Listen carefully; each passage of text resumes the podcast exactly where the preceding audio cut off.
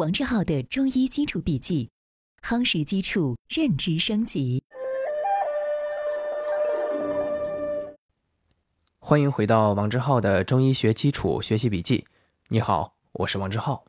首先，我们来看今天的知识要点：一、中医强调法于阴阳，合于术数，就是说要根据阴阳的规律，从天地人三才一体整体来考察疾病的状态。来调节人与环境之间的阴阳平衡，调节人体内部的阴阳平衡，达到以平为期。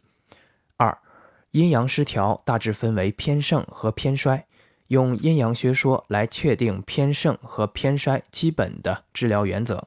偏盛的表现为实的症候，那么就要去邪；偏衰表现为虚的症候属性，就要扶正，就是去邪和扶正。三、阴阳学说在防治学上的应用，一个角度是对药物的属性进行分类，指导用药。以上是今天的知识要点，下面我们进入正文内容。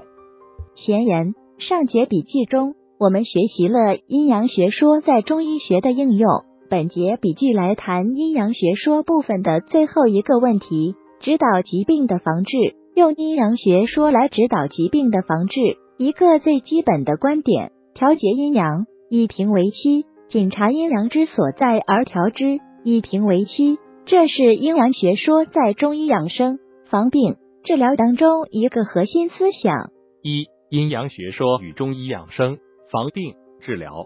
中医强调法于阴阳，合于术数，就是说要根据阴阳的规律，从天地人三才一体整体来考察疾病的状态。来调节人与环境之间的阴阳平衡，调节人体内部的阴阳平衡，达到以平为期，合于术数。术数这个概念是中国传统文化的一个术语，也称术数。如果你只听音频，请注意一下前面我们说的数是计数的数，后面的数是数量的数。第一个数是指方法，第二个数。是指气数，也就是以各种方法来观察自然现象，借以推测人类和国家的命运和气数。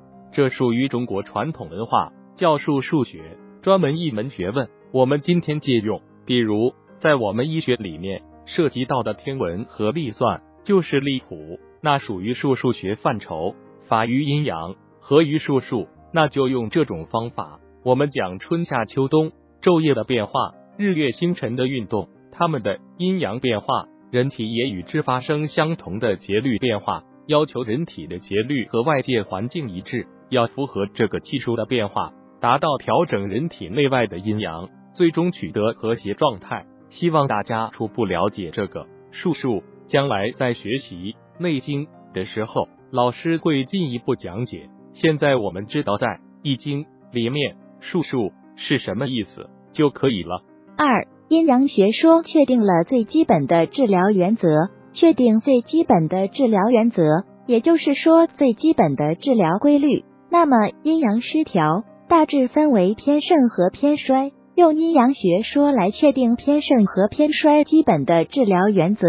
偏盛表现为实的症候，那么就驱邪；偏衰表现为虚的症候属性，就要扶正，就是驱邪和扶正。用阴阳学说来说。阴盛和阳盛，说阴盛表现为寒症，就是寒者热之，寒属阴，热属阳，就用阴阳对立的观点，寒者热之，阳盛，它属于实热，热者寒之，就热症用寒来治之，寒者热之，热者寒之，就驱邪来说，通称为泻其有余，治疗疾病，实则泻其有余，虚则补其不足，阴阳偏盛属于实。一般的规律就要泄其有余，具体怎样泄其有余呢？寒者热之，热者寒之。寒者热之适用于阴盛，热者寒之适用于阳盛。我们前面讲阴阳失调的时候讲过，说阳盛则阴病，阴盛则阳病。阴盛在阴盛的条件下，一定要想到阴盛必伤阳，阴盛则阳病。所以虽然是实寒，它必然要兼有阳虚的改变。在这种条件下，在泄其有余的同时，要考察是否存在着相对的不足，在治疗上要兼顾温阳，那就考察它伤阳的程度，来确定兼顾的程度。也就是说，在泄其有余的同时，必须兼顾不足，这体现了阴阳的不可分离性。阳盛，阳盛必损阴，在阳盛的条件下，必然要出现阴虚的一些改变，仅仅是程度的轻重而已。因此，在治疗上，在热者怀之的同时，也必须兼顾养阴，这也体现了阴阳的不可分离性。阴阳偏衰的调整原则，那就是补其不足。阴虚补阴，阳虚补阳，用阴阳学说确定阴阳偏衰的治疗原则。扶正补其不足，如何扶正和补其不足呢？那么阴虚补阴，阳虚补阳，这是最基本原则。但在表述上有两种不同的表述方法：一叫阳病治阴，说阴需要补阴，补阴这个概念；另外一种表述方法叫阳病治阴，阳病。是指阴虚而言的这个概念最容易混淆的，和下面阴病治阳，它俩是一对，最容易混淆。另外一种表述方法叫壮水之主以治阳光，就是来自于王冰注解《黄帝内经素问》。换句话说，壮水之主以治阳光和补阴等值，它俩是同义语，所以阳病治阴本质上就是补阴，它们都是同义语。最简单的掌握方法，阴虚就是补阴。另外，它还有同义语，说阳病治阴就是补阴；说壮水之主以治阳光就是补阴，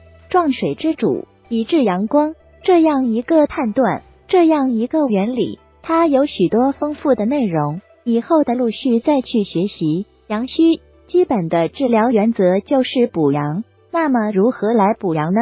它与阴虚相对，一。要因病治阳，阳虚的那个阴是指的因病而言的，阳虚的病是指的因病治阳，和阳病治阴相对，因病治阳的本质就是补阳。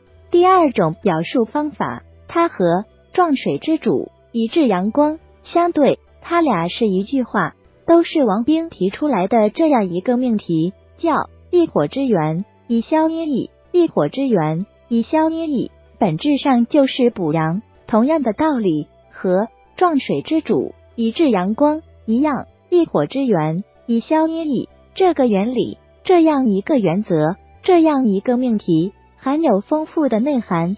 这些都需要到以后陆续来学习。在基础理论系列笔记这里，仅仅要求大家知道，说一火之源以消阴翳，就是补阳、调整阳衰的；说因病治阳，就是补阳。是阳虚的治疗原则。说壮水之主以治阳光是补阴的治疗原则。那么阳病治阴就是补阴，是调整阴虚的基本治疗原则。在这个基础上，根据阴阳互根的原理，在治疗上还出现了阳中求阴、阴中求阳这样两个具体的处理方法，既是原则又是方法。根据阴阳互根的原理。在阴或阳衰的条件下，会出现阴损及阳或阳损及阴两种不同的病理表现形式，也可以说它是阴阳偏衰的特殊的表现形式。在这种情况下，阴虚需要补阴，阳虚需要补阳。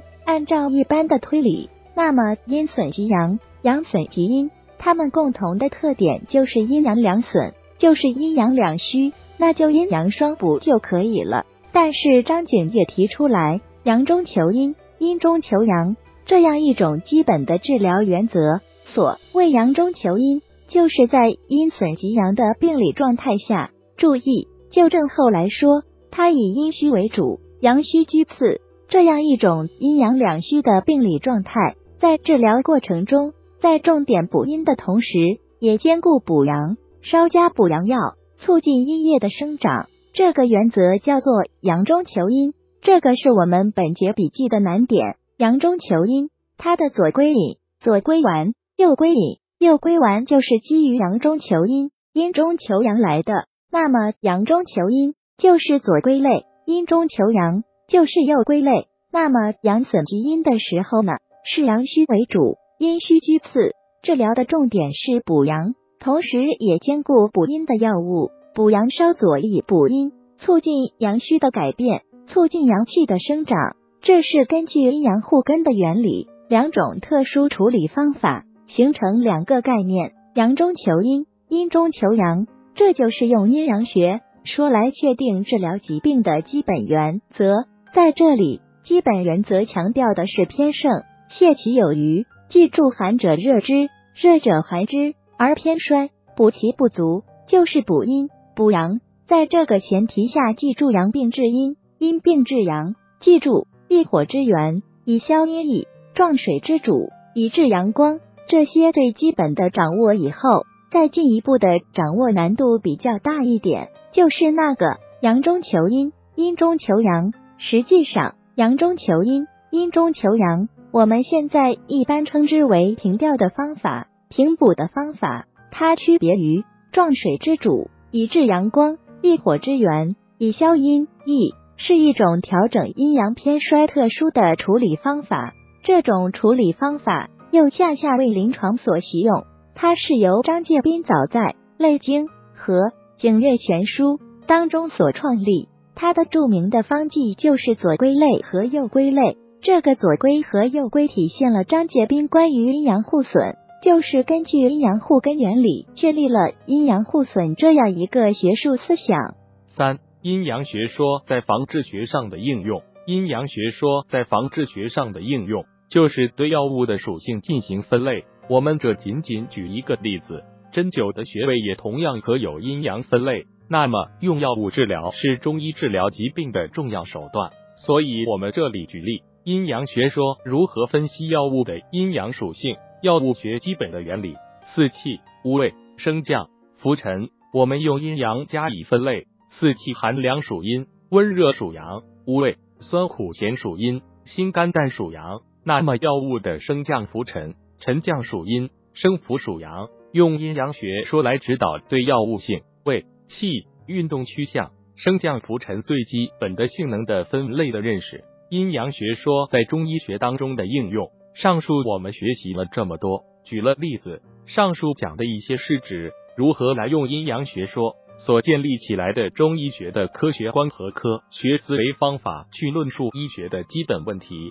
论述生命，论述人的生理、病理、疾病的诊断和治疗，这些属于医学的基本问题，用阴阳学说来论述它。我们后面的笔记将会学习精气学说。或者说叫气一元论，那是用气一元论的基本原理去论述生命的问题，论述健康和疾病的问题。而前面的笔记是用阴阳学说所确立的科学观、医学观和方法论去论述生命、健康和疾病的问题。在学习气一元论之前，我们将先学习五行学说，希望大家结合学习资料进行预习。以上是今天的正文部分，为了方便我们的共同学习。我将今天的主要内容绘制成了一幅思维导图，请你试着先不看文稿，仅通过思维导图回想我们本节笔记的内容，然后翻看文稿中的知识要点和正文内容，把自己没有掌握的知识点对应落实，将学到的新知附着在思维导图上，印在脑海里。好，这是本节笔记的第三个部分——思维导图部分。今天本节笔记留给你的思考提示：思考。五行学说是中国古代的朴素的唯物论和辩证法。这个学说，它的基本思想是承认世界是物质的，是由木、火、土、金、水五种元素构成的。世界就是木、火、土、金、水五种物质元素运动变化的结果。现在，请你思考一下，中医框架下的五行学说包括哪些方面的内容？请你静心回顾，认真思考。希望今天是美好的一天，你我都能共同进步一点点。我们明天见。